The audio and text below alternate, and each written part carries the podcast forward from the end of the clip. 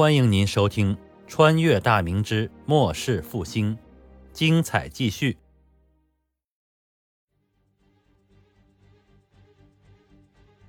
曹变脚率部抵达卢氏县城外十里之地的一个村庄，村外的田地里空无一人，整个村子也是静悄悄的。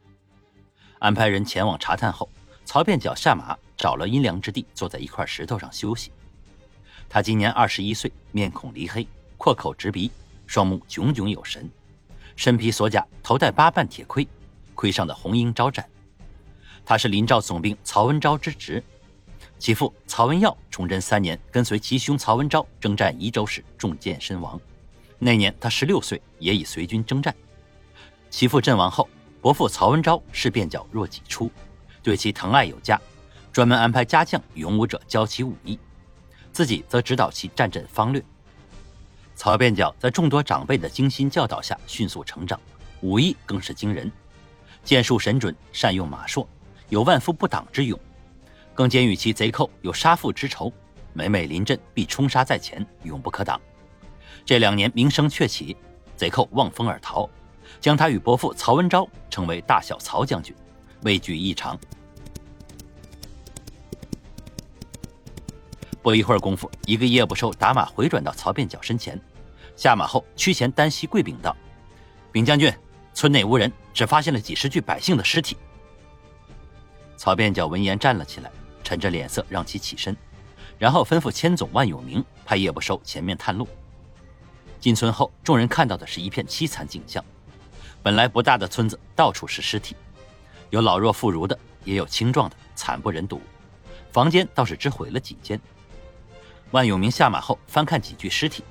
来到曹变角身前，说道：“这都是官兵的兵器所致，应该是叛军所为。”曹变角沉着脸，派人将尸体掩埋掉，大家找地方休息，看看井水干不干净，抓紧时间吃饭喂马。方圆五里之内加派岗哨，探马回来后，咱们继续前进。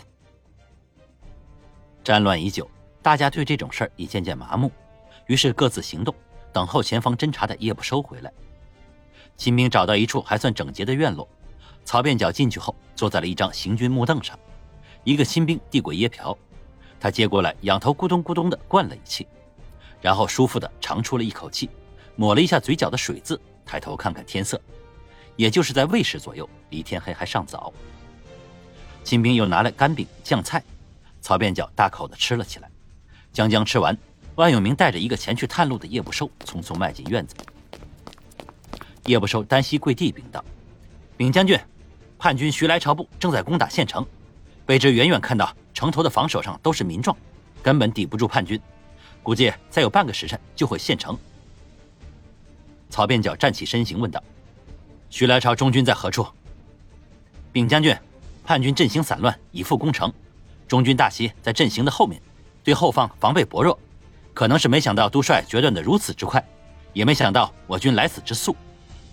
哼一群乌合之众，他徐来朝平时就跟着尤总兵打打顺风仗，单独出战连贼寇都打不过，居然还敢哗变。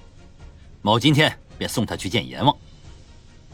万永明，某率四百骑突击其中军，剩下六百骑分为两部左右兜住。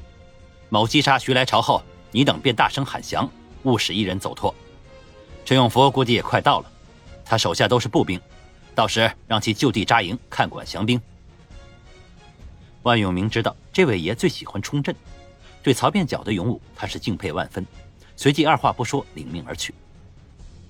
卢氏县城下，徐来朝坐在营帐外的交椅上观看手下攻城。虽说缺少攻城器械，但县城的城墙根本就不高，也没有护城河。官兵砍伐树木，做成十余架简易的云梯，举着盾牌强攻。旁边的弓箭手不停地往城头上放箭。守城的青壮不时发出中箭后的哀嚎。卢氏县知县夏祖勋身穿官服，手拿宝剑，站在城头，大声地指挥着民壮往下扔雷石。一架云梯上有个身穿重甲的魁梧大汉，一手持盾，一手拿刀，盾牌格挡掉一块雷石后，在城头上冒出头来，眼见就要登上城头，几个青壮扑了上去，有拿刀砍的，有拿枪刺的。这人左手持盾，猛地一挥。将刀枪全部割开，腰腿发力，已是跳上城头。